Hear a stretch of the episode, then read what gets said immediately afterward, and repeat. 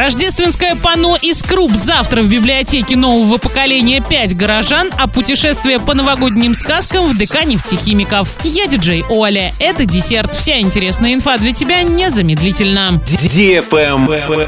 News. Дворец культуры нефтехимиков приглашает детей и взрослых весело и познавательно провести новогодние каникулы. 5 января в 14.00 развлекательная программа для школьников младшего и среднего возраста «Путешествие по новогодним сказкам». Цена билета 150 рублей для лиц старше 6 лет.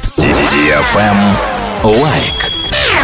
5 января в 14.00 в Орском краеведческом музее пройдет meetup новогодний для лиц старше 16 лет. Проспект Ленина, 46. Подробная информация по телефону 25 30 09. Цена билета 200 рублей. Trash Book. В библиотеке нового поколения 5 горожан на Гомельской 12 5 января в 13.00 пройдет мастер-класс «Рождественское панно из круп» для лиц старше 6 лет.